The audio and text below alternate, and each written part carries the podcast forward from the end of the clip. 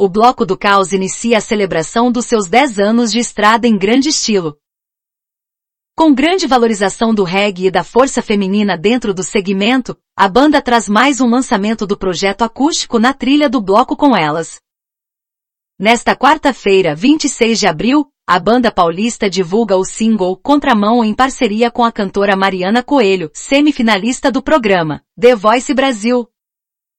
Mas este não é o único presente do bloco para seus fãs. Os artistas vão trazer para São Paulo um dos maiores nomes da música brasileira contemporânea, Russo Passapusso, vocalista do Baiana System para duas apresentações.